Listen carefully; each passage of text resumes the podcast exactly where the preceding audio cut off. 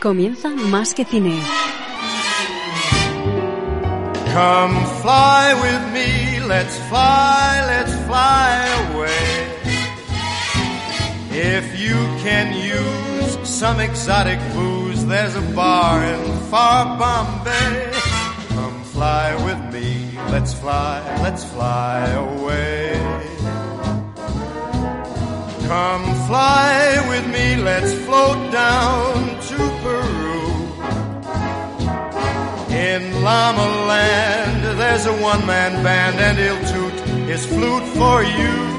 Muy buenas y bienvenidos a todos los oyentes de Más que Cine, edición número 461 de este, esperemos que tu programa, dedicado al mundo del séptimo arte, y en esta ocasión, como cada semana, tenemos a Raúl Bocache al otro lado de la línea. Muy buenas, Raúl. Hola Javi, un saludo enorme y también para los oyentes de Más que Cines. ¿Cómo estás? ¿Cómo estás? Pues estamos preparados y listos para una nueva edición de este programa. Bueno, yo te decirte que me encuentro pletórico y quiero mandar un saludo también a los oyentes que nos siguen, que cada vez son más, los que empiezan a conocernos a través de las redes, tanto, con, tanto por Facebook como con Twitter y Telegram, poniendo más que cine todo junto y a través de la web, de nuestra web, más que donde tenemos un sinfín de reportajes y material variado, series, películas, especiales y todos los podcasts de Más que Cine. Por cierto, eh, os, os, invitamos a seguirnos por Evox, eh, también por Spotify, por Apple Podcast, Google Podcast, Archor y algunas más, donde también estamos. Opinar, eh, dar a me gusta y compartir estos programas nos ayuda a crecer y nos hace muchísima ilusión ver cómo hay gente que te lo agradece con pequeños detalles. De hecho, ya tenemos fieles seguidores que así lo hacen y les mandamos las gracias de todo corazón. Vamos, sin más dilación, con los contenidos del programa de hoy, Javi. Así que para adelante.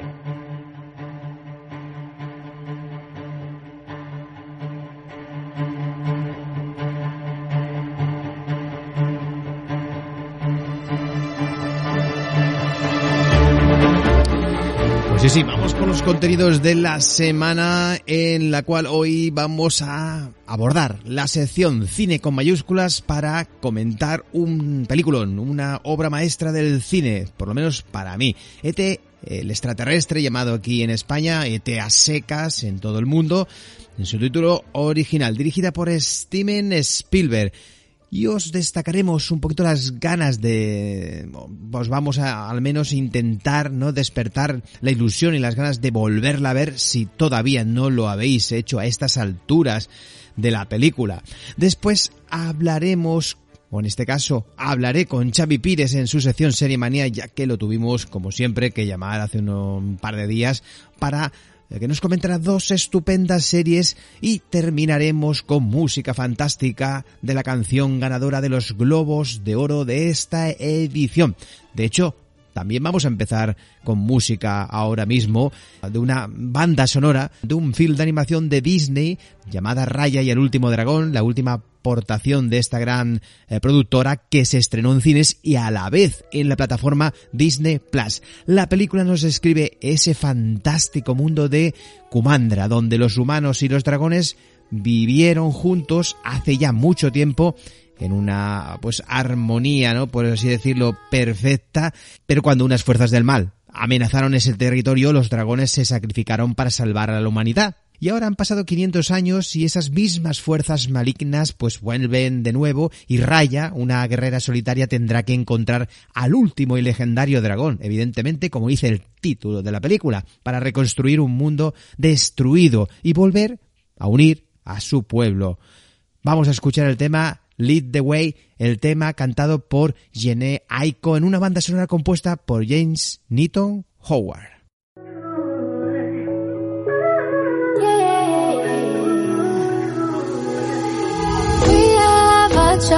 to.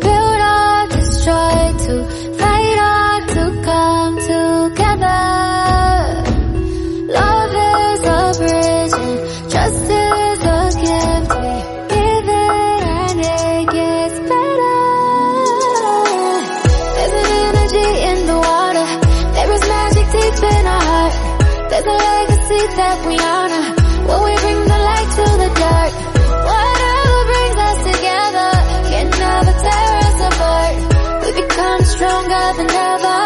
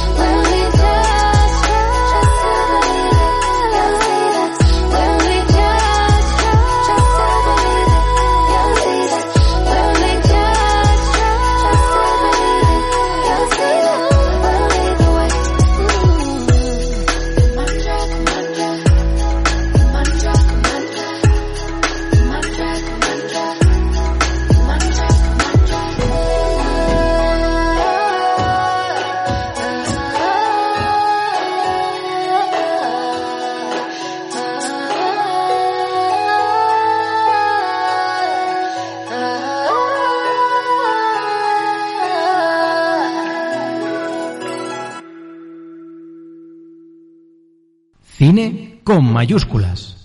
Cine con mayúscula. ¿Cine con mayúsculas?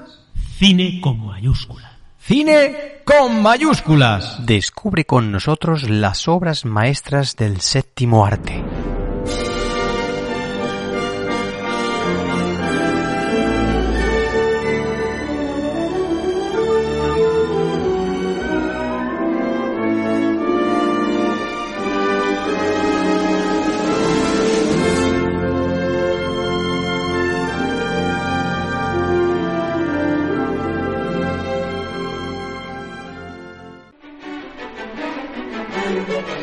Bueno, ya estamos aquí de vuelta con otro espectacular especial de cine con mayúsculas en el cual vamos a hablar de esa magnífica película que todos tenemos en nuestro rinconcito de nuestro corazón. Hablar de T es hablar de, la alienígena más popular del séptimo arte, de recaudaciones millonarias, de largas colas en los cines, pero sobre todo es hablar de una de las películas más emocionantes que hemos tenido el placer de contemplar en una pantalla. De una fantasía maravillosa conquistó el corazón de millones de espectadores y de paso también las taquillas de todo el mundo. A principios de la década de los 80, estamos hablando del año 1982, ¿verdad, amigo? Pues sí, una época fantástica. Bueno, el nombre de ese autor, como hemos comentado al principio del programa, es Steven Spielberg, ese mago del celuloide y un cineasta, un artista, un señor que amaba profundamente el cine, se mire por donde se mire, y con un éxito brutal desde el comienzo de su carrera hasta la actualidad.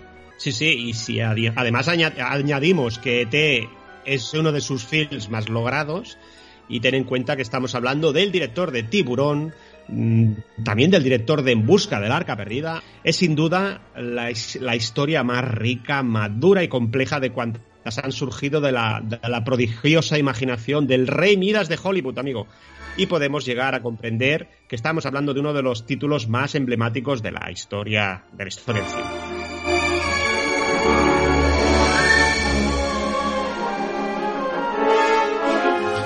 Y además hay que comentar que es curioso porque fue la película concebida como una, una historia modesta, sin, bueno, sin una gran cantidad de efectos especiales. Estamos hablando de un año también complicado en esa materia. Todo era más artesano y más complicado de llevar a cabo. ET sorprendió a todo el mundo, incluso a su director, al convertirse en la película más taquillera de todos los tiempos y en, en una época en la cual él lo había conseguido en su gran clásico de tiburón de finales de los 70, durante varios años. Y esta película que llegó a principios de los 80, pues la verdad que también fue un boom. Es un fenómeno sociológico bastante difícil de, explicar. Para que os hagáis una idea, pues en sus primeros seis meses de exhibición en Estados Unidos y Canadá, recaudó 300 millones de dólares. Es una, una cantidad bastante importante. Estamos hablando de beneficios a los que hay que añadir también eh, los ingresos procedentes de la explotación del vídeo, ya que era, bueno, una época donde el VHS se estaba poniendo de moda y era una película realmente de, de referencia, ¿no? También de, evidentemente del merchandising, de la venta de camisetas, videojuegos, muñequitos y ya os podéis imaginar que todo tipo de productos aparecieron y que hoy día seguimos teniendo. Sí, sí, eso la verdad es que no falte. Además, apoyada con una eficaz campaña de marketing, ya que el rodaje se realizó en el mayor de los secretos y la productora se negó a facilitar fotografías del extraterrestre antes del estreno. Y también avalada, avalada por las buenas críticas recibidas. La octava película de Spielberg provocó interminables colas e incluso disturbios en los cines donde se proyectaba, amigo. Sí, sí, sí. La verdad que eh, impresionante, ¿no? Y, desde ese primer día también hay que comentar que T solo conoció la gloria. Todo el mundo, incluso los críticos intelectuales, incluso podríamos decir, tampoco dados a mostrar su apoyo a películas comerciales, se rindieron rápidamente a este monstruito más tierno y conmovedor de cuantos ha desfilado por las pantallas del cine. Incluso los espectadores de la sección de clausura del Festival de Cannes, como fama de entendidos que tienen y tenían, se levantaron al terminar la proyección de la película y rompieron en aplausos. Eso es algo que me lo explican hoy día y no me lo creo, ¿no? Pero bueno, era, era un, otros tiempos y el personaje que tú te imaginas normalmente a personajes de aquella época o anteriores terroríficos monstruos que realmente eran bastante feos, bastante clásicos del terror de los 40, 50, 60, pero este personaje tenía una cara encantadora. La, verdad es que su influencia traspasó los límites de, lo cotidiano. Ningún medio de comunicación pudo librarse de su presencia y las compañías publicitarias eh, pagaron sumas astronómicas para utilizar en sus campañas imágenes de la, de la película. Steven Spielberg, con, consciente de la mina de oro que tenía entre manos, contrató a uno de los mejores expertos en marketing, estamos hablando de Jerry Lewis, y puso a su disposición 6 millones de dólares para que controlara personalmente todos los aspectos relacionados con la producción y también los derechos de imagen.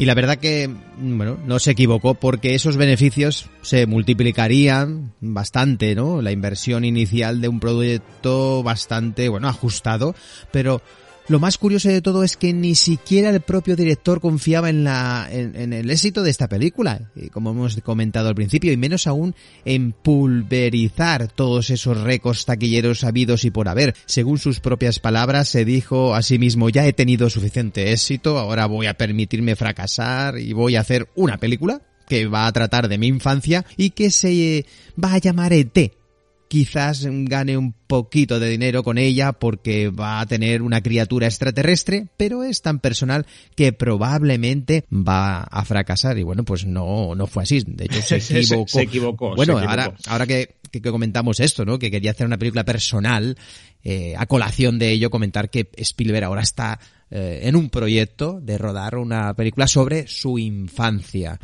Y, y, bueno, me imagino que ya sin mediar un personaje como en este caso, a, a un, Sí, bueno, sí. pues un monstruito, sino la vida del propio director. Del, del mismo. Sí, sí. Una autobiografía. Si te parece, eh, ahora vamos a escuchar un fragmento de una escena de la película, la escena donde Elliot eh, tiene una charla con su familia después de haber visto a la criatura por primera vez. ¿De qué te disfrazarás para Halloween? No iré a esa estúpida fiesta. Podrías ir de duende. Cállate. No es que no te creamos, cariño. Pues era real, lo juro. ¿De qué vas a ir tú, Gert? Voy a ir de vaquera. Pues vaya novedad. Tal vez fuera una iguana. No era ninguna iguana. A lo mejor... ah, ¿Sabéis? Dicen que hay cocodrilos en las cloacas. Cocodrilos en las cloacas. Intentamos decirte que tal vez lo hayas imaginado. A veces No me lo he imaginado. O un pervertido o un niño deforme. Deforme, sí. Tal vez fuera un elfo o un gnomo. No era nada de eso, moco de elefante. Elliot, siéntate. Papá me creería.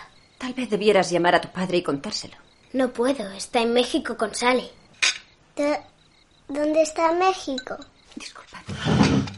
Te voy a estrangular. Si vuelves a verlo, sea lo que sea, no lo toques. Me llamas y haremos que alguien venga y se lo lleve. ¿Como el perrero? Le harán una lobotomía o harán experimentos con él o algo así. Os toca a vosotros fregar los platos.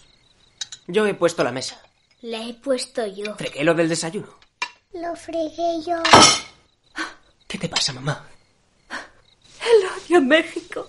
¿Cuándo vas a crecer? Piensa en los sentimientos de los demás para variar. Bueno, bueno, y ahora retrocedemos un, un poquito en el tiempo, ya que estamos metidos en esa maravillosa película después de escuchar esta, esta escena. Decir que a, principio, a principios de los 80, eh, el director Steven Spielberg era un director tocado por la varita mágica del éxito.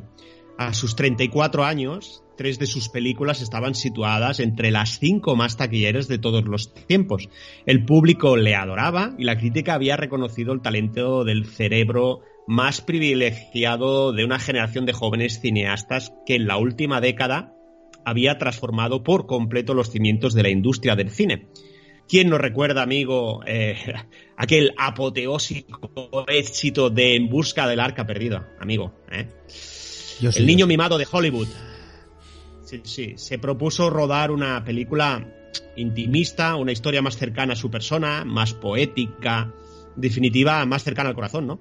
Pues la verdad que sí, qué maravilla de cinta y una época de un cine bastante novedoso, original, que llegaba con producciones muy comerciales, pero a la vez que dejaban, yo creo, una sensación, aunque no era todavía la mentalidad de que el futuro iba a ser tan increíblemente fantástico para esta década, con películas míticas como dentro de poco, ¿no? Comentaremos también otro clásico de los 80 en nuestro especial de aquí a unas semanas con Javier Millán, pero eso es harina de otro costal.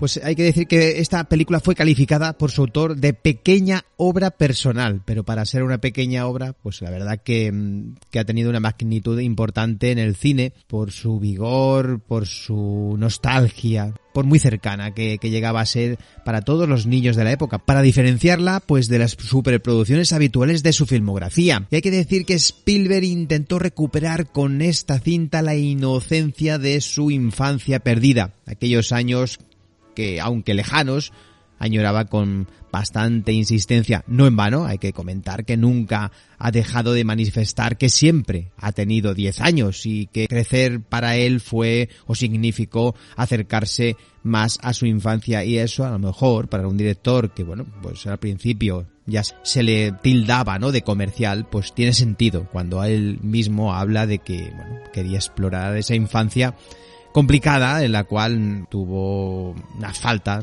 por así decirlo, de, un padre que pudiese de alguna manera, ¿no? Darle más cariño, más, más constancia y eso pues se refleja en aquellas películas, ¿no? De sus primeros años donde él se ve que habla mucho, ¿no? De, de familias desestructuradas, sin padre y bueno, y con los problemas que eso conlleva, ¿verdad? Sí, sí, la verdad es que se nota su pincelada. Bueno, y es curioso porque T nació fruto de, la casualidad algo no habitual en este cineasta acostumbrado a controlar hasta el último detalle de sus películas y poco dado a dejar un amplio margen de acción a sus colaboradores. La idea surgió en el año 1980 en, en el desierto de Túnez mientras se encontraba rodando en busca del arca perdida.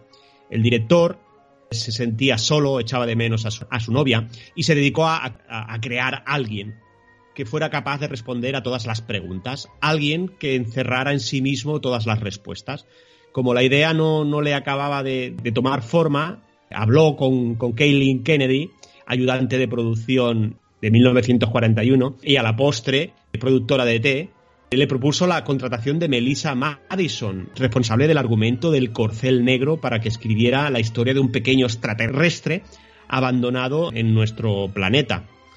A Steven Spielberg le gustó la idea y la guionista se puso manos a la obra bueno, en octubre del año 1980. En ocho semanas concluyó el primer borrador y los resultados entusiasmaron tanto al director que se dispuso a rodar la película sin más preámbulos y aparcando otros proyectos que tenía entre manos.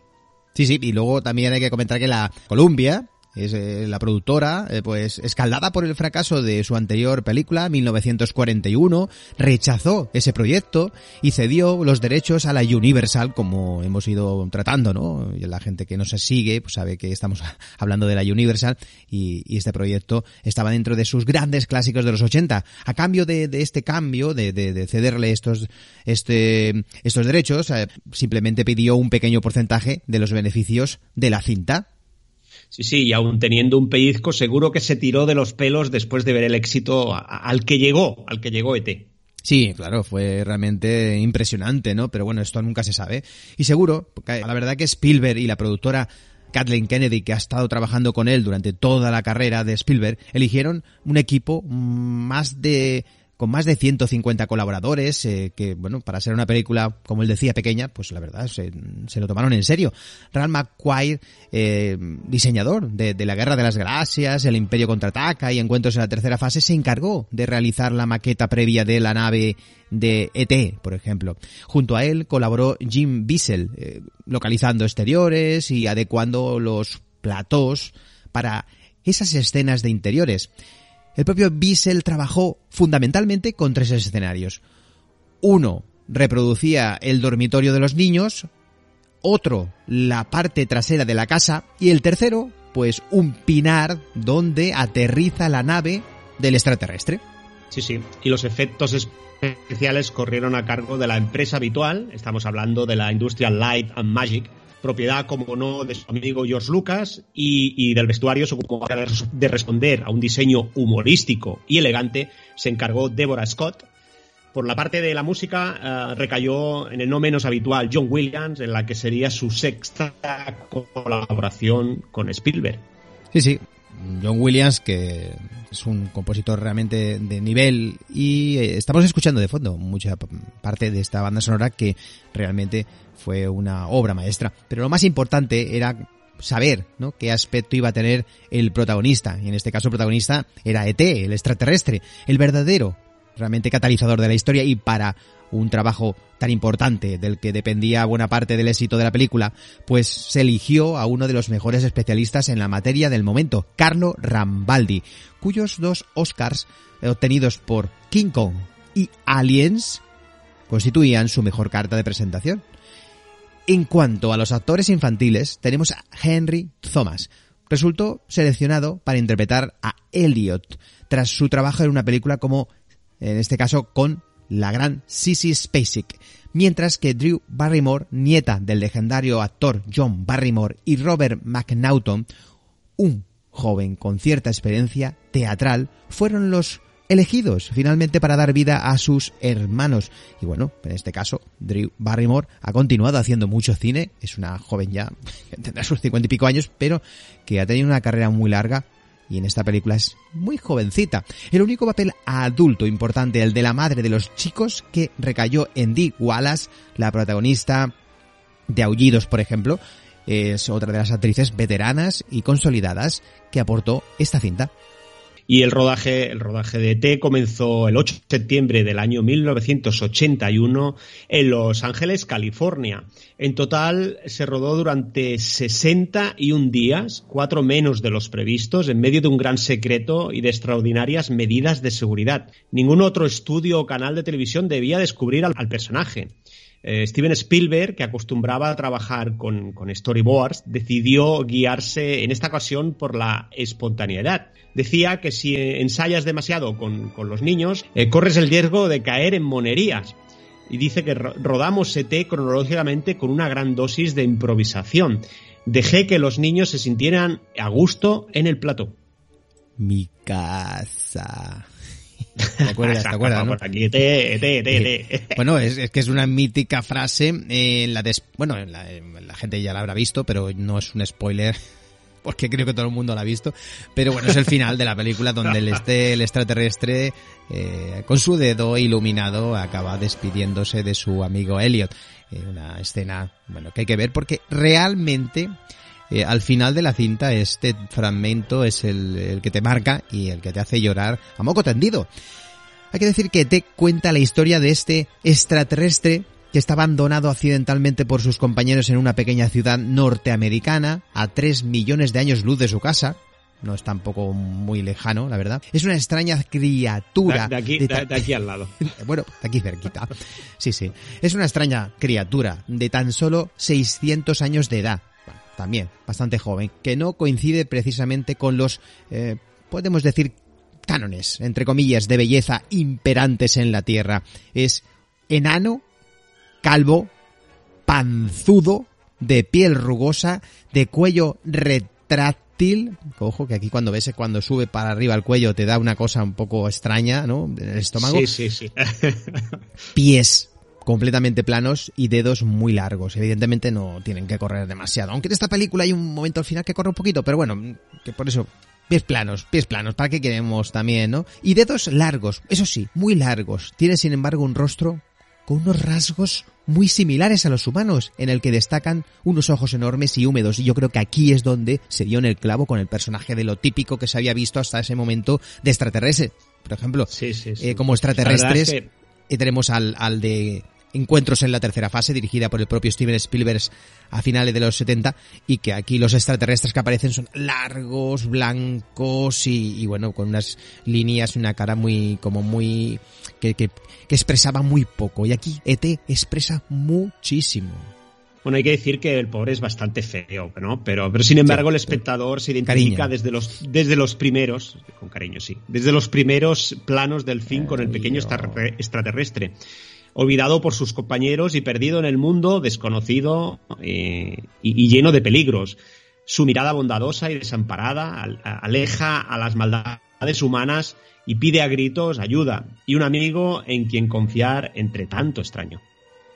Sí, sí, sí, la verdad que es un personaje que te acabas encariñando con él, sí, sí, desde el principio. El principal atractivo de este proyecto, a la vez que su principal dificultad, yo creo que residía en el aspecto que debía tener ese muñeco, ¿no? Para darle una cierta creatividad y que fuese lo más eh, cercano posible al público, que no rechazaras, ¿no? Que no tuvieses miedo de él. Spielberg depositó toda esa confianza en el famoso diseñador, como hemos comentado, Carlo Rambaldi, que es pues es autor sensacional de, de, efectos mecánicos de películas como eh, King Kong y del monstruo de Aliens, y con quien ya había trabajado eh, en esta maravillosa película anterior que he comentado, Encuentros en la tercera fase. Según eh, Guy Delcourt, ET se inspiró en una pintura de Rambaldi, que había realizado hacía 30 años, pero otras influencias se inmiscuyeron también en el trabajo del maestro italiano.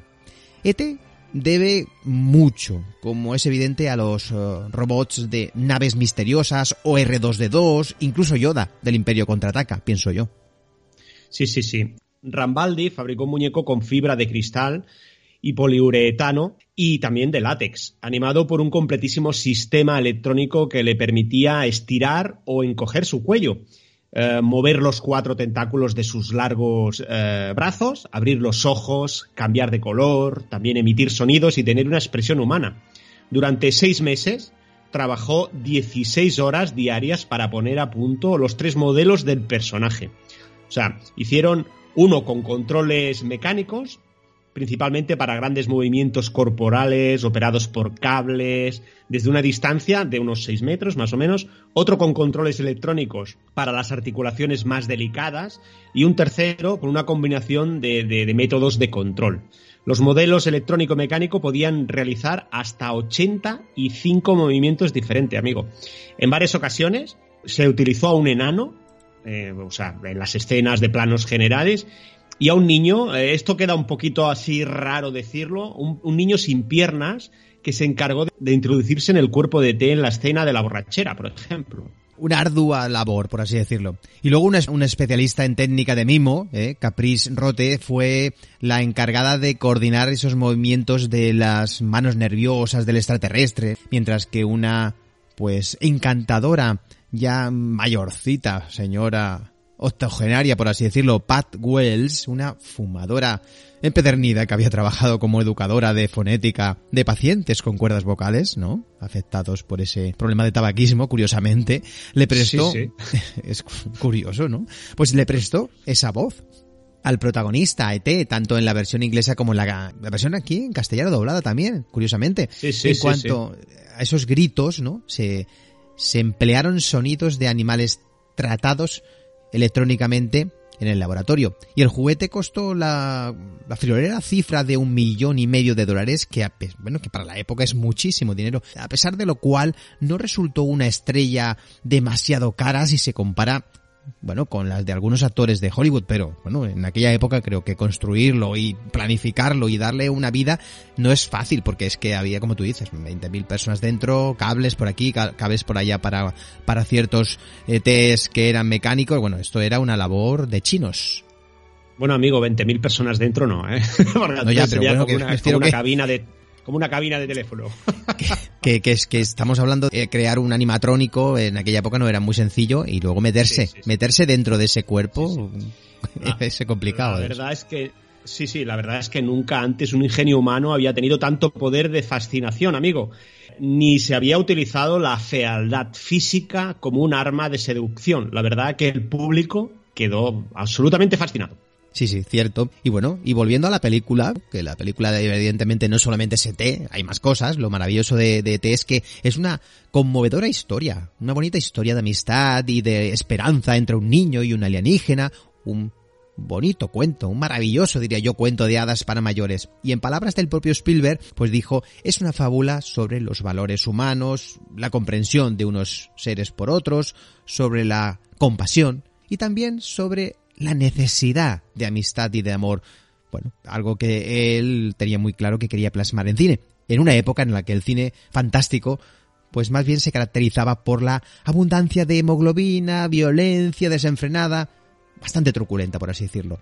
Y el rey Midas de Hollywood se sacó de la chistera como un mago, un extraterrestre menudo, viscoso y deforme que lejos de inspirar terror y repugnancia, solo provoca ternura y compasión.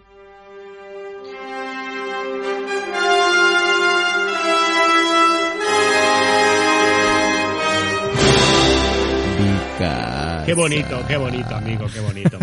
Y decir que las imágenes de T pusieron fin a la leyenda negra de monstruos venidos del más allá. También de invasiones violentas y guerras intergalácticas. En definitiva, de esa identificación del espacio exterior con, el terror, que estaba muy ligado, la destrucción y el caos. Por primera vez, el cine presentaba a un extraterrestre tierno y bondadoso, una criatura que nada tenía que ver con los marcianos que durante años poblaron las pantallas de cine. Los cómics y la televisión eh, retrataban siempre a los extraterrestres como seres malévolos. Spielberg decía que, nunca lo creía. Si poseen la tecnología para venir aquí, solo pueden ser bondadosos. Él sabía que estaban ahí. Y Spielberg depositó un mensaje de confianza en ese cielo del que tampoco sabíamos, que aunque ahora sabemos algo más, siempre será un desconocimiento infume. Un temer vano eh, e infundado que dejó en el aire una pregunta. ¿Es posible que los extraterrestres superen en maldad a los humanos? Amigo, esa pregunta es muy potente, ¿eh? Bueno, pues podría ser, podría ser. ¿Por qué no? De se pueden escribir muchísimas cosas, ¿no? Desde, por ejemplo, ángulos completamente diferentes, cinematográficos, sociológicos, mm, psicológicos, incluso comerciales. Y lo mismo puede decirse de sus distintas lecturas, que como es lógico las hay para todos los gustos, incluso un tipo, una de tipo religioso. No olvidemos que el extraterrestre viene del cielo, es amigo de los niños, hace milagros, muere y resucita para ascender otra vez al cielo, no sin antes pronunciar una frase evidentemente conmovedora, ¿no? Estaré siempre aquí entre vosotros. Sí, sí. Parece Bueno, decir. Esperamos este apoteósico final ahora. Qué bonito, qué bonito Eh, final de T. Es que era el final, el final de la banda sonora, el último tema. Eh, Sí, sí. Decir que hasta el cartel promocional parece dar la razón a, a esa interpretación que tú acabas de, de- de decir, ¿no? La verdad que nada improbable, pero por otra parte, si tenemos en cuenta que Steven Spielberg siempre ha sido un hombre religioso, con ese dedo con que Dios toca a Adán en la más célebre de las imágenes que Miguel Ángel pintara en, en la, en la capilla Sixtina, amigo. Da, Sí, da sí. mucho que pensar y recordar. Sí, sí, sí. sí. Por otro lado, en cuanto a su dimensión puramente cine- cinematográfica, ET presenta una frescura narrativa totalmente nueva y original. No cuenta nada que otros no hayan contado con anterioridad, pero, pero lo realmente importante es cómo lo cuenta. Eh, Steven Spielberg eh, exhibe un profundo conocimiento de todos los resortes que mueve y también emocionan al público, juega con los sentimientos del espectador, le hace llorar, le hace reír y hasta, hasta pasar miedo, con una hábil combinación de ternurismo, fantasía y también de humor. La verdad que sí. Y todo esto sin concederle un momento de respiro, gracias a un guion perfecto, sin un solo fallo de ritmo ni una caída de interés en toda la trama. El director de Tiburón asume todas las eh, convenciones de este género en el que se marca la película, el cine fantástico, aunque los principales ingredientes de la misma son el humor y dramatismos sabiamente pues combinados con unas gotas de podríamos decir de ternura ¿no? y de crítica social que proceden de otros géneros la comedia sentimental la por ejemplo la borrachera que coge T y que involucra también directamente a Elliot no que están de alguna manera unidos. Mientras observa en la televisión una secuencia de El hombre tranquilo. Es lo más divertido que hemos podido ver en una pantalla en los últimos años el melodrama. La aventura todo se concentra en esta magnífica obra Sí, sí. No, no en vano es un especialista en pasar de la comedia al drama y viceversa, con, sobre todo con elegante naturalidad, sin aspavientos, utilizando los golpes humorísticos, eh, que casi decir que casi siempre son geniales, para romper los momentos de mayor tensión.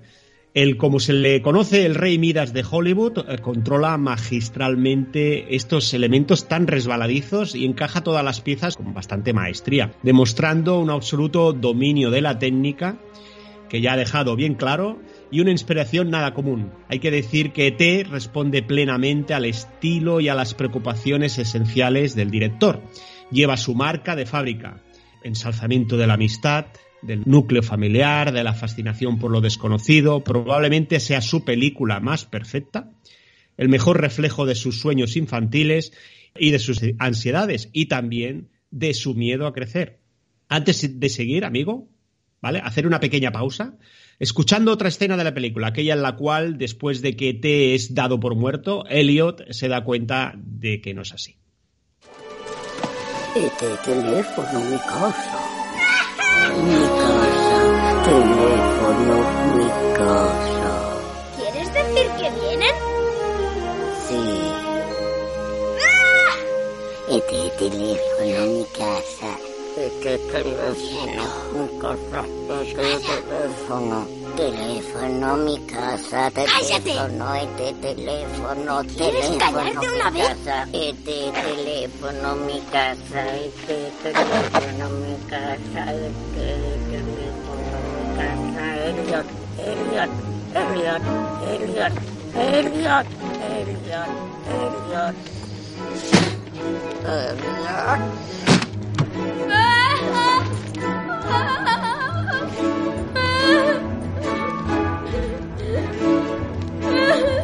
Elliot, ¿te vienes conmigo? Elliot, ¿por qué no vienes conmigo? Anda, vamos.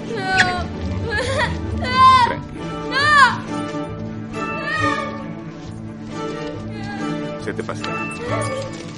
¿Quieres las flores?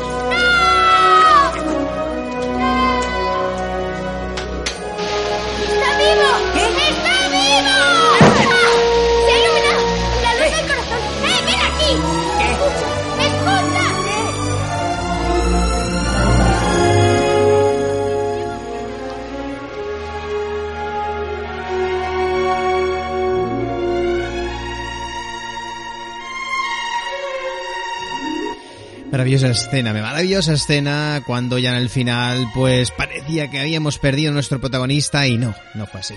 Además de la sensacional labor del director y del no menos excepcional trabajo, ¿no? De Carlo Rambaldi, ET, es la feliz historia o resultado de la creatividad de Allen Daviau, eh, responsable de la maravillosa fotografía de la película y de la espectacularidad de su banda sonora. La verdad que el inevitable John Williams, autor al que por una vez nadie podrá tachar de autoplagio, como le sucediera con la partitura de Superman en relación a la Guerra de las Galaxias, pero es que, bueno, autoplagio, pues bueno, si él es mismo, pues hace lo que le da la gana y evidentemente si hay notas que es, su coinc- materi- es su material, ¿no? Claro, si hay notas que coincidan, pues eso lo hacen todos los compositores. Es que piensa que solo hay siete notas. Tienen que coincidir todos. Claro, normal, es que es el creador, entonces es normal que coincida, como pasa con Hans Zimmer, con James Horner, con Josh Newton Howard, con todos, todos, Jerry Goldsmith, todos lo han hecho, todos lo han hecho.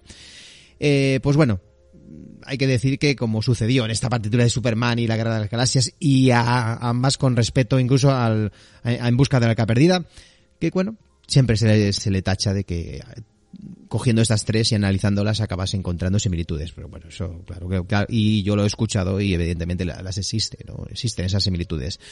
Pero luego la banda sonora es muy compleja y tiene mucho más matices.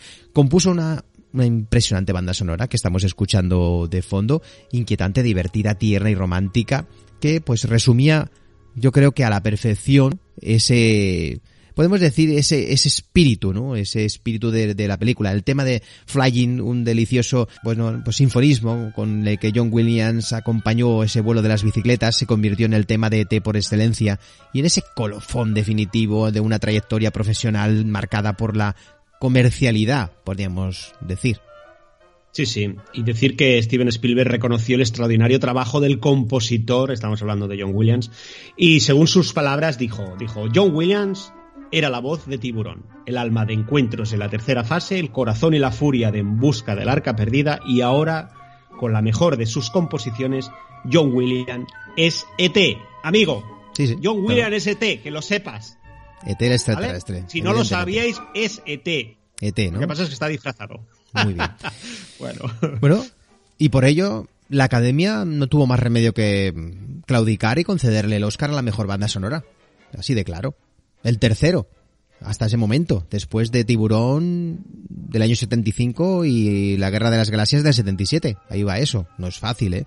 Otra de esas bazas fundamentales del éxito de la cinta corresponde a la interpretación de Henry Thomas, sensible y cautivador, este joven que, bueno, entre tantos niños fue el elegido, muy bien acompañado por el resto de actores infantiles. El actor joven llegó a identificarse tanto con el extraterrestre que según cuenta llegó a convertirse durante el rodaje en algo tan real que lloró de verdad en la escena de la despedida. Los mayores, excepto la madre, tienen escasa importancia en esta, en esta trama, pero Henry Thomas y ET, bueno, es, a, a ver, yo es que también, si, como he dicho antes al principio, esa escena es maravillosa Sí, sí. al final, pero si yo me emociono, ¿cómo no se va a emocionar un niño joven de 11 o 12 años? Claro que se emociona, evidentemente, como, como lo hemos hecho todos, ¿no? Sí, sí. Y Steven Spielberg utilizó su amplia y variada gama de recursos para, para preparar el cóctel más delicioso y embriagador de su carrera. Y para ello se valió de, de ese encantador monstruito de los confines siderales que aunque venga de otro planeta, es, la verdad es que casi, es casi humano. Y tal vez esa sea la razón por la que ha conquistado a- al público del mundo entero.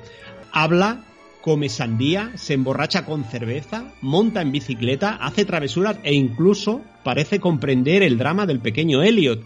Eh, recordemos que es hijo de padres divorciados, una criatura que desde su fealdad, desde su extraña y repulsiva conformación, conquista a base de ternura el corazón de todo espectador mm, medianamente sensible. El director se sacó de la manga una película rica en fantasía y también en emoción a partes iguales, llena de poesía, un film hermoso, divertido y muy conmovedor, que dentro de la perfección absoluta tiene momentos antológicos que llegan a rozar la genialidad, como la mencionada escena de la borrachera, amigo. Sí, ¿La sí. recuerdas? Hombre, por supuesto, esa escena que hemos comentado brevemente antes y que tiene un, Sí, sí, sí. Bueno, un significado importante porque ambos protagonistas se, se ven unidos, ¿no? De alguna manera muy, muy especial. Esa escena es maravillosa. Bueno, a mí, evidentemente, el final, ¿no? El final me, me cautiva y me acaba tocando el corazón porque dices, ¿cómo puede ser, no? Que hasta el final, ¿no? Con una- un bicho bastante feo, consigues obtener un gran grado de, bueno, pues no sé, acabas como, acaba habiendo un vínculo, ¿no? Entre espectador y el ET, lo mismo que le pasa a ET con Elliot, y te sientes integrado. De hecho, pues bueno, con el tiempo este personaje se empezó a vender en todo tipo de tiendas, ¿verdad? Y yo, bueno, cuando la vi en su momento, claro, eh, la vi en vídeo, en VHS, no la pude ver en cine. Luego tuvo su reestreno, pero no, creo que no la vi en cine. Y la estuve disfrutando en, bueno, en casa, más de una vez.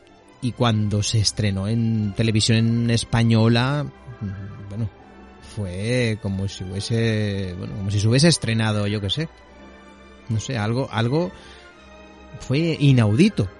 Como el 1, 2, 3 en, en, en, en aquellos Sí, tiempos. yo creo que sí, como el 1, 2, Que 3. Nos juntábamos sí, todo- todos los viernes, ¿te acuerdas? de- el- toda la familia se reunía los viernes. Sí, pues, como te decir, una, un- una cosa que, que paralizaba todo y cuando salía en el teleprograma o pues en estas revistas, ¿no?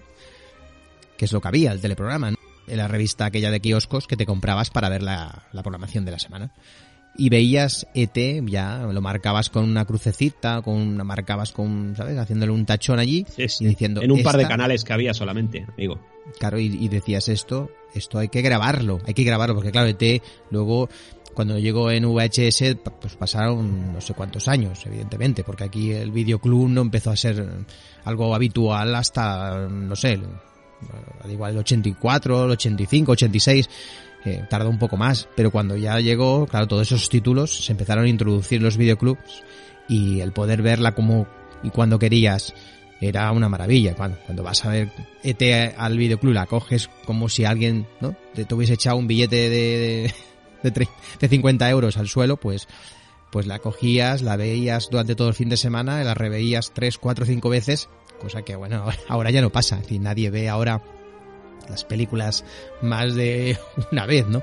Pero en aquel eh, que en aquellos momentos la, la cinta se veía, se rebobinaba y se volvía a ver hasta Sí, aprovechar. sí, que, al- que al final se veía fatal, porque ahora, ahora es curioso, ahora lo puedes ver cientos de veces y no, y la, y la película no se degrada. Anteriormente sí.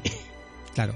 Bueno, en aquellas copias iniciales, pues tenías la suerte de poderla verla bien, verla en condiciones, pero cuando ya la gente la había cogido 100 veces o 200 veces, que eran, eran películas amortizadas por el de el señor o la señora del videoclub que regentaba esos, esos, esos lugares, lo- los beneficios eran enormes, porque claro, aunque sí que costaba mucho una película para ellos comprarla, luego la amortizaban rápidamente. Eran los mejores años del, del videoclub, ¿no? Toda esa época de los 80 y principios y mediados de los 90. Fue un, bueno, sobre todo esos años 80. Entonces, claro, el que, que tenía esa cinta se, se apoderaba de una obra maestra, de una joya. Y no te digo nada cuando con los años se empezaron a poner esas películas re- revistas y revistas 20.000 veces a la venta para que la gente las pudiese comprar a un módico precio. Esto ya fue, buah, buah. Esto decías tú, madre mía, en un cajón desastre te encontrabas ahí todo ese tipo de clásicos y no duraba ni cinco minutos la de la cinta metida en el cajón. No sé, era, era otro, era otro tiempo, otra época Sí, sí. en la cual el cine pues era magia, ¿no? Y diversión y bueno, pues el poderla ver cuando quisieras, ahora ya no es, ahora ya no es necesario porque ahora la puedes ver cuando quieras si tienes la suerte de encontrarla en catálogo, ¿no? Que hoy en día pues es muy fácil. Esto es el cine, esto es el cine. Y a todos los niños, la verdad que este tipo de cine no me extraña que les gustara, ¿no? Y también a grandes, ¿por qué no? Claro, es que como hablaba de todo, hablaba de todo, había muchos temas escondidos en esta película. A todos aquellos que alguna vez pues hemos mirado esperanzados las estrellas, el Spiller nos robó el corazón con esta criatura de dedos inmensos y ojos enormes y nos enseñó que siempre hay un momento para sensaciones tan maravillosas como la emoción, el nudo en la garganta, las lágrimas y la sonrisa. Por todo ello, pues hay que decir que muchas gracias, señor Spielberg, ¿verdad, amigo? Sí, sí, la verdad es que le tenemos que agradecer muchos, muchas cintas, muchas Claro sí, cintas. tenemos Entre ellas, una de ellas, ET, por supuesto. Muchísimo, muchísimo.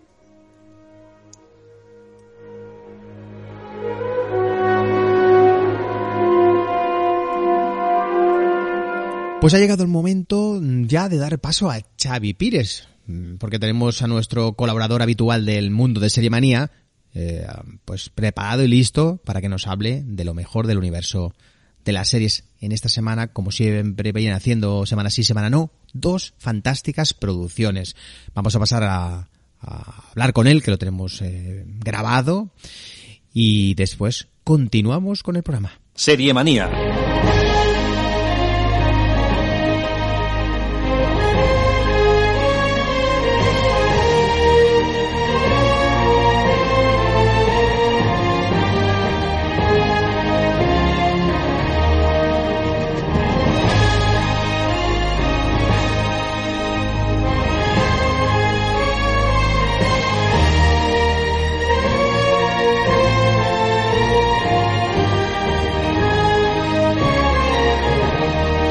Radio Nova. Más que cine.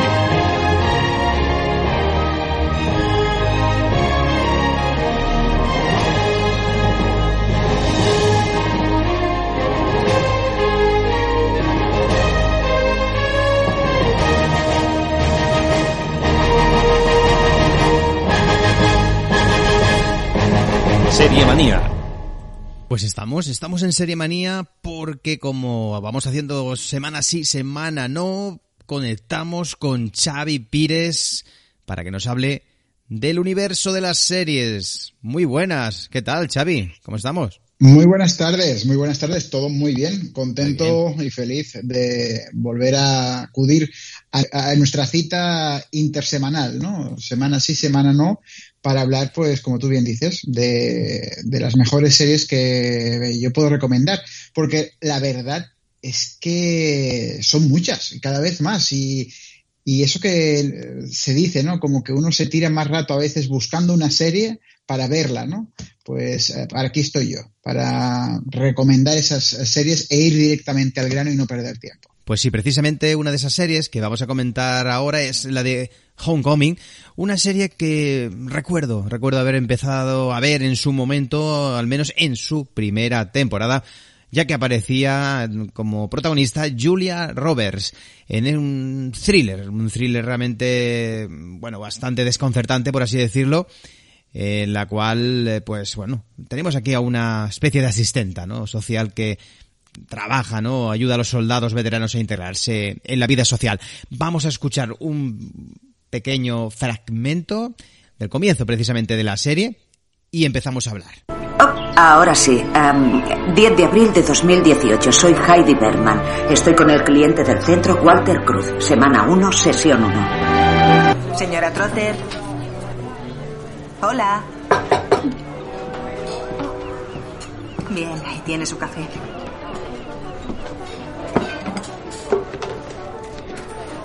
AJ. Ya lo hemos hablado. Solo necesito que me ayudes con esto. Trabajo aquí, no vamos a timar a la gente. No es un timo. ¿Qué tiene esto de timo? Déjalo, ¿quieres? Heidi, Heidi, una pregunta. ¿Te gustaría saber si puedes doblar o triplicar tu patrimonio? ¿Eso te suena a timo? No puedes triplicar nada, J. ¿Has oído? Lárgate. ¿Ya lo sabe? No, yo... Está bien, no hay prisa. Ahora vuelvo. Mm, No, lo, lo siento, no voy a comer. ¿Heidi es su nombre? Sí. Heidi Berman, ¿verdad? Sí, le conozco. Tomás Carrasco, de la OIGDD. ¿De la qué? Oficina del Inspector General, Departamento de Defensa. ¿Me lo está preguntando? No, lo siento, yo trabajo allí. Eh, usted es Heidi Berman. Trabajaba en el Centro de Apoyo y Transición Regreso a Casa. Ah, ah, sí, pero hace años. ¿Cuántos? ¿Cuántos qué? ¿Cuánto hace que trabajó en el Centro de Apoyo? Ah, no lo sé, unos cuatro años. ¿De qué va esto? Hemos recibido una denuncia sobre ese programa y usted aparece como gerente, así que... Yo no, yo no. ah, Los soldados a los que usted trató allí, eh, ¿cómo, cómo eran? am, tendré un descanso en cinco minutos. Salga y hablamos fuera.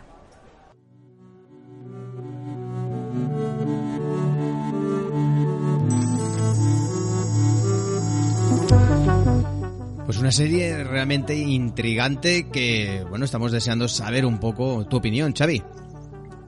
Pues sí, una serie que se estrenó en el año 2018, o sea que ya hace un tiempo, pero que pasó un poquito sin pena ni gloria. Y mira que el hecho de contar con una gran Julia Roberts, pues eh, sorprende, ¿no? Como que no haya tenido, pues, más eh, publicidad. Y es que series como Homecoming podrán gustar más o menos, pero se enmarcan dentro de una tendencia cada vez más interesante. Es decir, muchas series con artistas de prestigio que apuestan a la audacia, incluso con el riesgo de resultar demasiado crípticas o pretenciosas. La expectativa que yo tenía con Homecoming era muy alta por varias razones. En un principio, eh, porque significó, como decía antes, la incursión de Julia Roberts en el universo de las series, siguiendo pues eh, los pasos de, otras eh, como Nicole Kidman, Susan Sarandon, Amy Adams o también Meryl Streep. Luego, porque esta iniciativa de Amazon Prime Video es el primer proyecto de Smail eh, tras el éxito de Mr. Robot, no solo como showrunner, junto a dos socios con menos antecedentes como son Ellie Horowitz y Mika Bloomberg, co-creadores del venerado podcast de Gimlet Media, que sirvió de inspiración, sino también como director de los 10 episodios de media hora cada uno, que esto es una de las rarezas también que tiene esta serie, porque normalmente todas las temporadas eh, o sea, todas las series o muchas de las series duran pues entre 45 y minutos y una hora, pues bueno, aquí solo son episodios de, de, media hora, algo pues mm, bastante extraño, ¿no? Eh, para adentrarnos a lo que es la historia de Homecoming, eh, pues Roberts, Julia Roberts, es Heidi Bergman, una consejera que en pleno 2018 trabaja en un centro de ayuda a excombatientes llamado Homecoming, que se dedica a recibirlos y acompañarlos hasta superar sus traumas y reinsertarlos a la vida social. O al menos eso parece, ya que uno de sus ex soldados que se someten al tratamiento eh, mantiene una intensa relación con su analista y bueno, eh, por ahí pueden pasar varias cosas. La trama se complementa eh, con una segunda línea argumental ambientada cuatro años después, es decir, en el año 2022, con, eh, eh, con Heidi Bergman eh, ya desligada de Homecoming y con un precario trabajo como camarera de una cafetería. En este futuro adquirirá suma importancia los personajes de Colin Belfast, un ejecutivo de la corporación privada Guest, que coordina las actividades de Homecoming, y Tomás Carrasco, que era el señor que hemos estado escuchando eh, en el tráiler del principio, que es un patético funcionario del Departamento de Defensa que investiga de forma obsesiva los hechos de, que ocurrieron en el 2018 en medio de una marea burocrática que lo instan a abandonar en su esfuerzo. El elenco principal se complementa con la mítica y, y yo creo un poco desaprovechada Sissy Spacek eh, como la madre de Bergman, Marianne eh, Jean Baptiste, que es la mamá de Cruz, uno de los, eh, de los soldados, y Alex Karpovsky, que es el soldado que te iba a comentar y que también es uno de los empleados de Homecoming.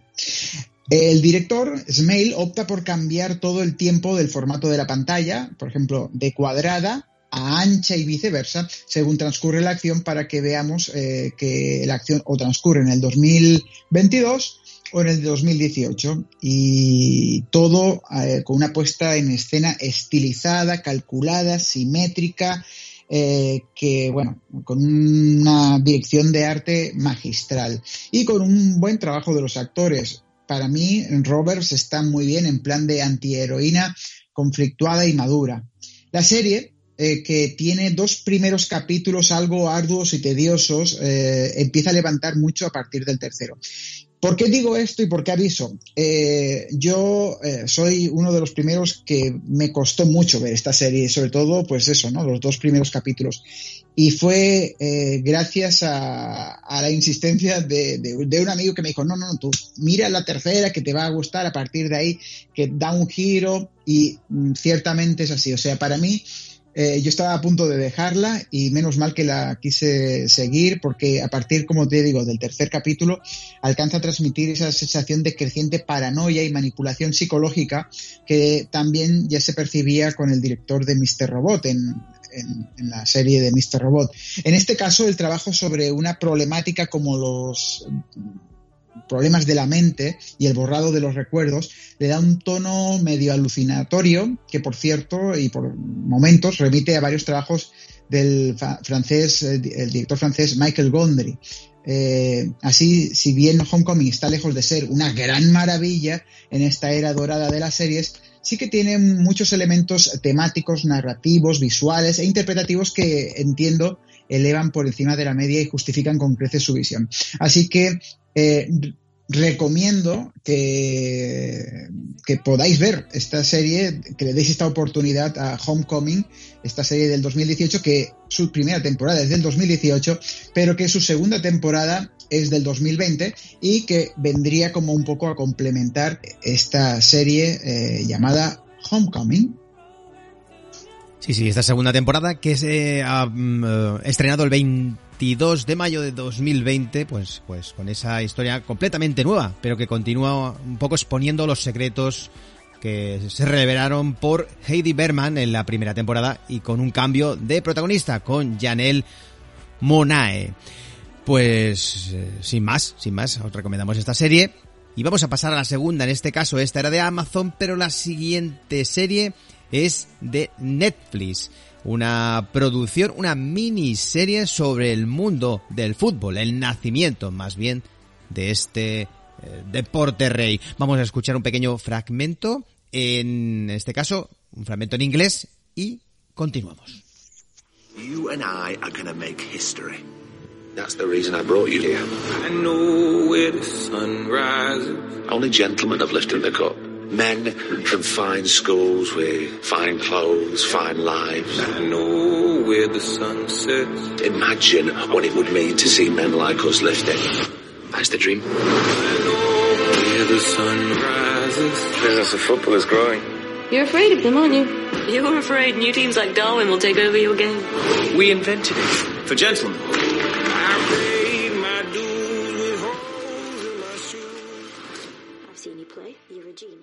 Pues nada, vamos a hablar un poquito de esta miniserie, bastante cortita, también esta serie inglesa, de aquellas que se agradecen mucho, ¿verdad, Xavi? ¿Qué tal? Porque es una serie sí, de, sí, sí. de, este año pasado, 2020, ¿puede ser? Sí, sí del 2020, eh, llamada también Juego de Caballeros o eh, su versión original The English Game. Eh, es una serie que, aunque, como bien dices, es sobre el mundo del fútbol, no te tiene por qué gustar el mundo del fútbol precisamente para eh, que la puedas disfrutar. Eh, y es que es, eh, está realizada por el creador de Downtown Abbey y, el guionista de Gosford Park. O sea, que ya te puedes imaginar eh, que es una serie de época y es que eh, la acción transcurre allá por fines del siglo XIX. Eh, mucho antes de ser el deporte más popular del planeta y uno de los negocios más lucrativos, el fútbol era apenas un juego reservado para adinerados ingleses que a su vez habían moldeado las reglas de forma tal que daba el ingreso de las clases más bajas a las principales competencias. Es hasta el año 1883 eh, que entró el Blackburn Rovers eh, y que cambió el curso de la historia al imponerse al All Etonians en la FA Cup, que es el torneo más antiguo del fútbol. La historia de cómo un grupo de obreros del norte de la isla venció a los aristócratas de Londres, pues es el eje central de un juego de caballeros o eh, de English Game, eh, la primera incursión en el universo del streaming del productor y guionista de Julian Fellows, que como decía es eh, el creador de Downton Abbey.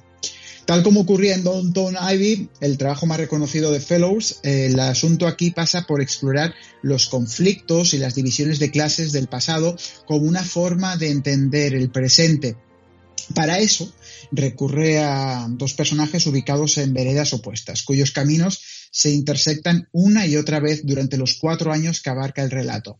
De un lado está Lord Kinnaird, interpretado por Edward Holcroft, hijo de un poderoso banquero londinense, jugador estrella del All Ethonians y dirigente del organismo a cargo de la FA Cup, quien lentamente empezará a darse cuenta de que el fútbol es mucho más que un juego de 11 contra 11.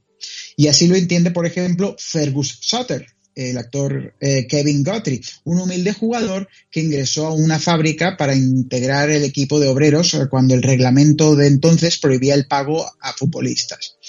Pero con ese equipo ya eliminado, Sutter hizo las valijas para ir a Blackburn, en el que hasta hoy se considera uno de los primeros pases entre equipos. Lo hizo desde ya, por dinero, enervando así el espíritu de los Etonians.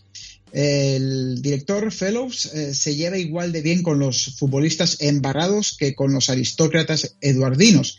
La clave de esta operación es el manejo perfecto de la empatía como eh, si supiéramos eh, que es una fábula deportiva y funcione y al mismo tiempo sea necesario que nos pongamos en los zapatos o los botines en esa época de sus protagonistas. Nos preocupamos por ellos, queremos que sus familias les vaya bien y desde ya que ganen la copa pero para eso es fundamental la caracterización de Sutter como el sujeto bondadoso que entiende que el bienestar personal no funciona si no hay uno colectivo. También eh, el actor eh, aporta lo suyo dejando su lado de rol de villano para encarnar la certeza de que el fútbol es mucho más que 22 tipos corriendo detrás de una pelota en una parábola algo predecible aunque perfectamente aceitada en términos dramáticos. Yo eh, recomiendo mucho esta serie, como te digo, no solo para los que les gusta el fútbol, que también la van a disfrutar muchísimo, sino para toda aquella persona que le gusta el cine de, de época y que al mismo tiempo relata una historia real, eh, como la vida misma, como dirían, y es que eh, un juego de caballeros está inspirada en, ese momento en que se creó el fútbol. Es una serie profundamente política, aunque al principio no lo parezca, incluso puede recordarnos muchísimo al emotivo cine de Ken Loach. Así que mm, es una gran película, una gran serie que recomiendo muchísimo para que podáis disfrutarla, pues incluso en un fin de semana. Así que bienvenida, ¿no? Eh, The English Game o Juego de Caballeros. Fantástica serie que nos has eh, recomendado y bueno, ambas, ambas eh, de diferente factura, pero que bueno, como siempre, cositas interesantes que dejamos a los oyentes del programa para que averigüen por sí mismos. De aquí a un par de semanas volveremos, volveremos con más series, aquí con Xavi Pires trabajando sin parar, viendo nuevas producciones, como tú dices, a veces es más complicado buscar aquello que puede ser de nuestro interés, ya que hay mucho y variado para elegir. Nos despedimos aquí hasta dentro de dos semanas, Xavi. Un abrazo, cuídate hasta, mucho y a ver muchas series. Hasta, hasta dentro de dos semanas, Javi. Un abrazo bien fuerte.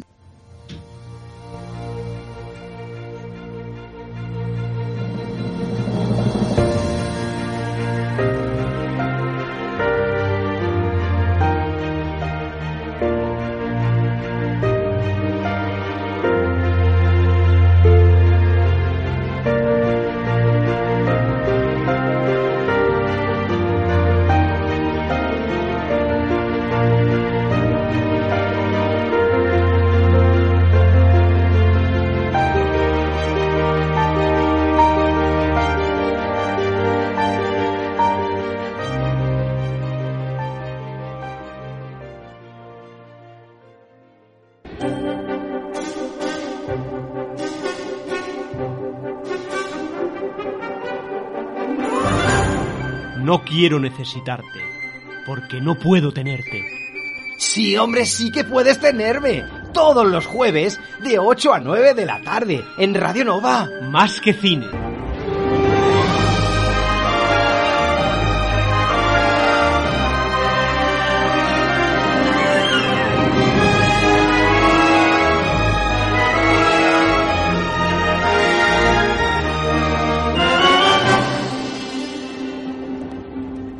Pues ya estamos de vuelta después de haber escuchado a Xavi Pires con sus dos recomendaciones. Eh, Lo tendremos de aquí a un par de semanas nuevamente.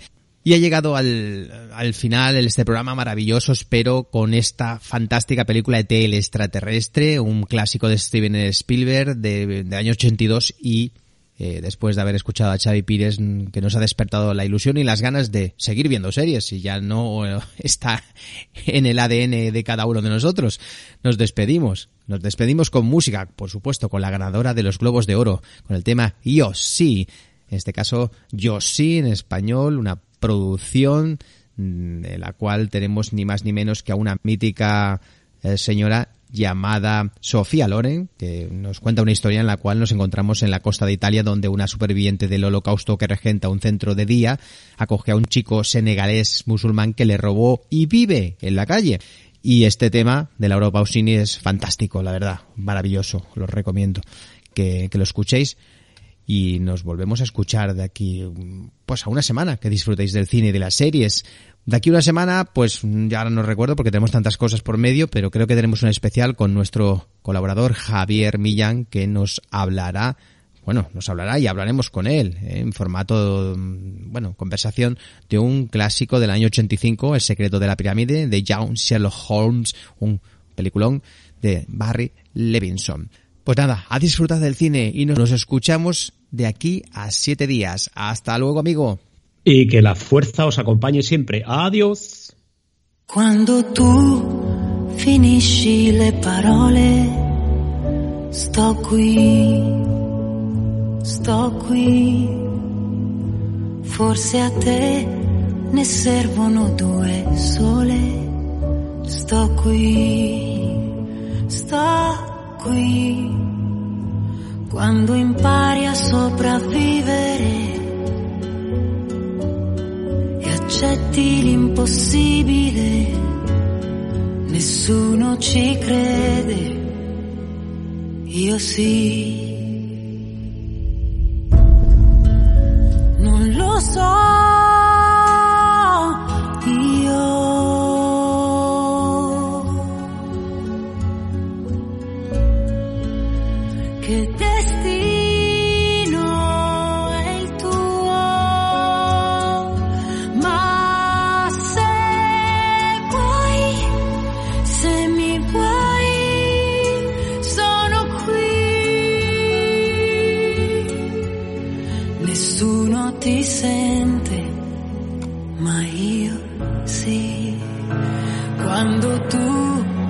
sai più dove andare, sto qui, sto qui. Scappi via o alzi le barriere, sto qui, sto qui. Quando essere invisibile è peggio che non vivere, nessuno ti vede, io sì. Non lo so,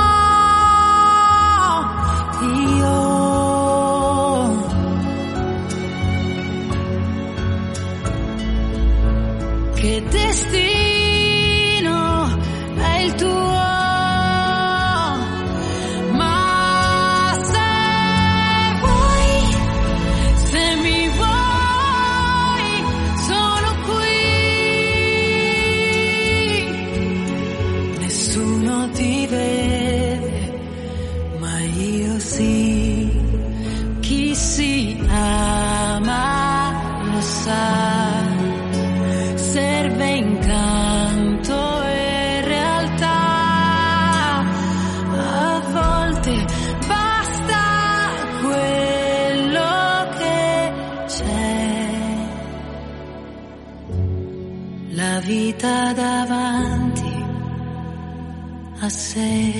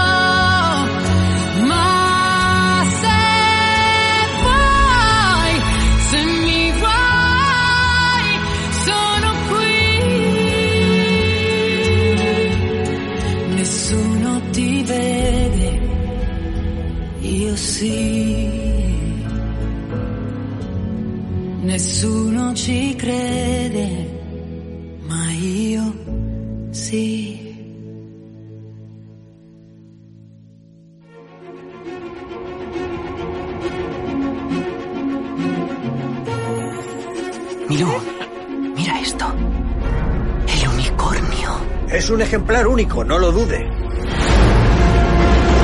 El mejor barco que haya surcado los siete mares. ¿Cuánto por el barco? No está en venta.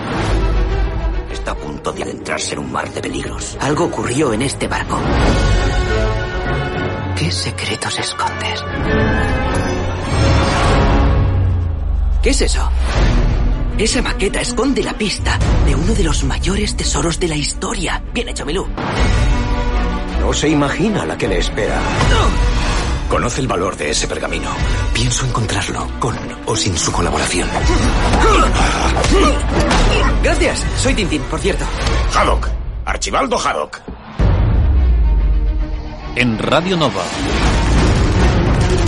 No podemos volver atrás. Ahora no. Ahora no. Más que cine. Pasarás por mi vida sin saber que pasaste.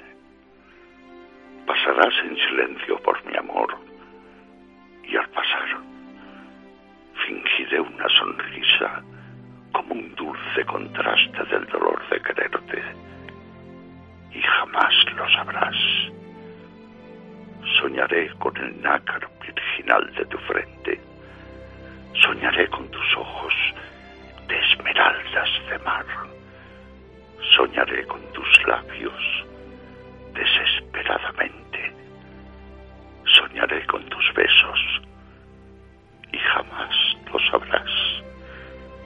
Y si un día una lágrima denuncia mi tormento, el tormento infinito que te debo ocultar, te diré sonriente, no es nada, ha sido el viento, me enjugaré la lágrima y jamás lo sabrás.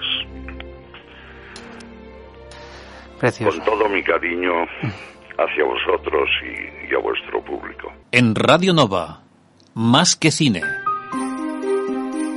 Has escuchado Más que cine.